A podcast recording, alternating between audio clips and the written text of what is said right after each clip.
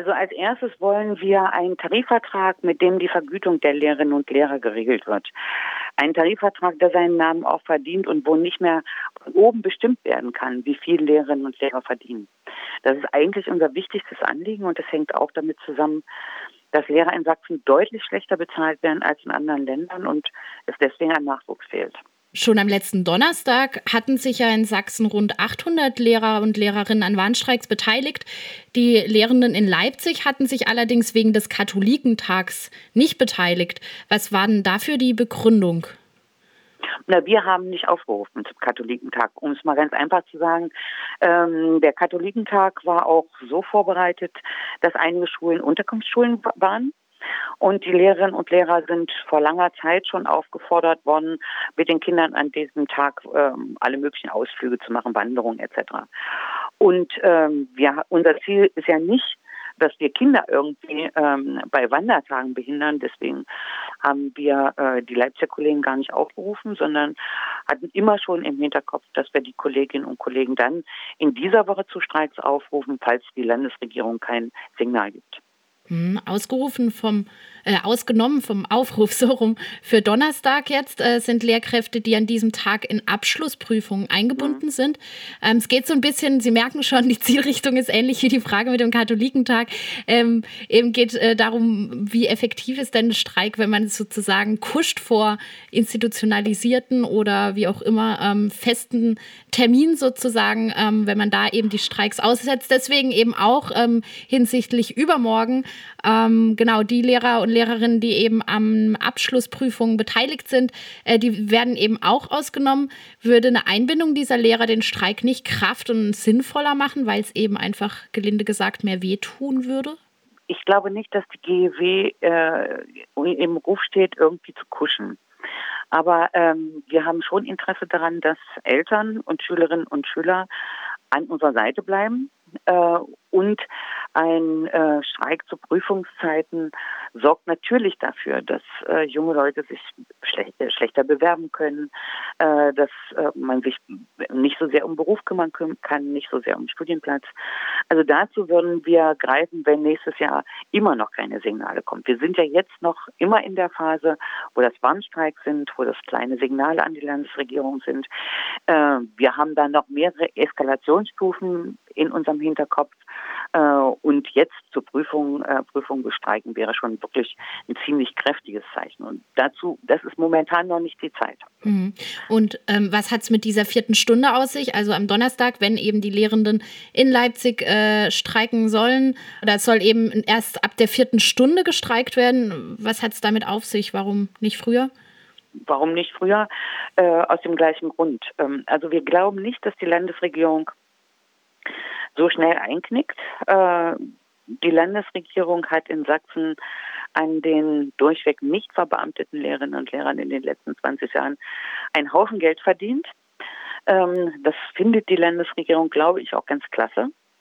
Äh, und da die Machtverhältnisse hier in diesem Land so sind, wie sie sind, braucht man ziemlich lange, um diese Landesregierung zu etwas anderem zu bewegen. Und da kann man nun wirklich nicht alle Werkzeuge gleich am Anfang auspacken. Deswegen haben wir jetzt auch zu stundenweisen Streik aufgerufen, Streiks aufgerufen.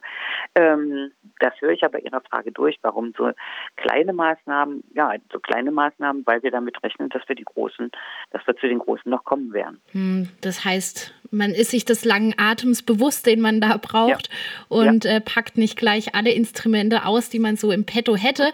Okay, ähm, eine andere Frage, die ich mir so stelle, ist immer wieder, wenn ich mit Gewerkschaften oder ja Leuten wie Ihnen rede, ähm, dass äh, ja genau die Vernetzung offenbar, also es gibt ja die Vernetzung zu GEWs in anderen Bundesländern.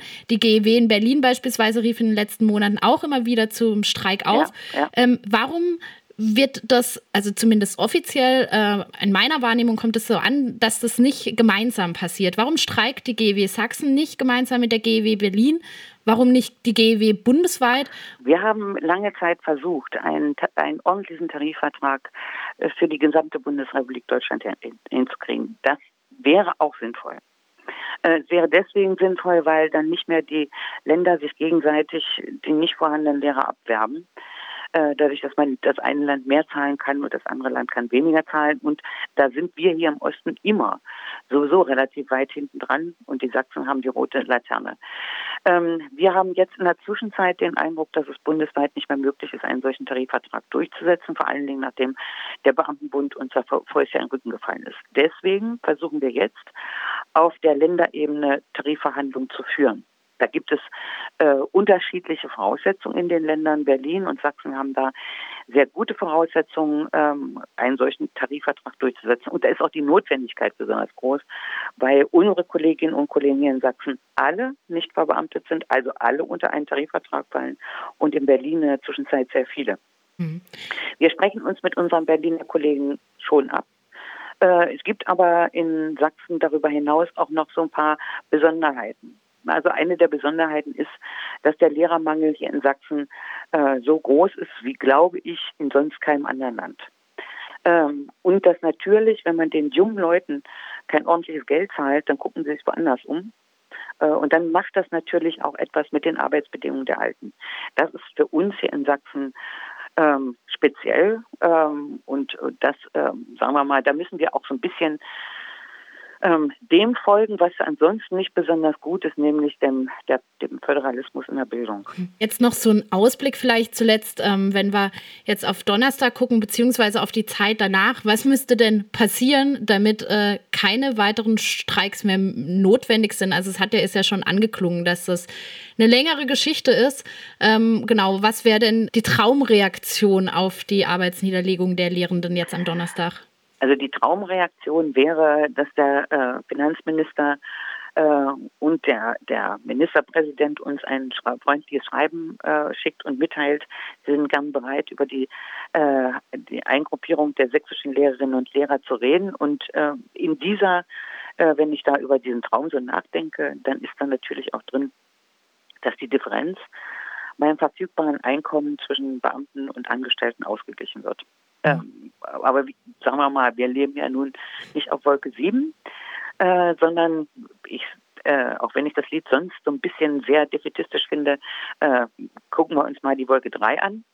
Äh, oder ist das die Wolke 4? Ich weiß nicht mehr ganz genau. Aber auf jeden Fall, äh, das, was ich für angemessen halten würde, wäre, dass es eine offizielle Reaktion des Finanzministeriums gibt und zwar nicht Verhandlungen um der Verhandlungswillen, sondern mit dem echten Ziel, ähm, dafür zu sorgen, auch durch attraktive Arbeitsbedingungen, dass junge Leute auch in Sachsen anfangen. Ansonsten macht nämlich hier in absehbarer Zeit, äh, stimmen die Lehrerinnen und Lehrer mit den Füßen ab und irgendwer macht das Licht aus.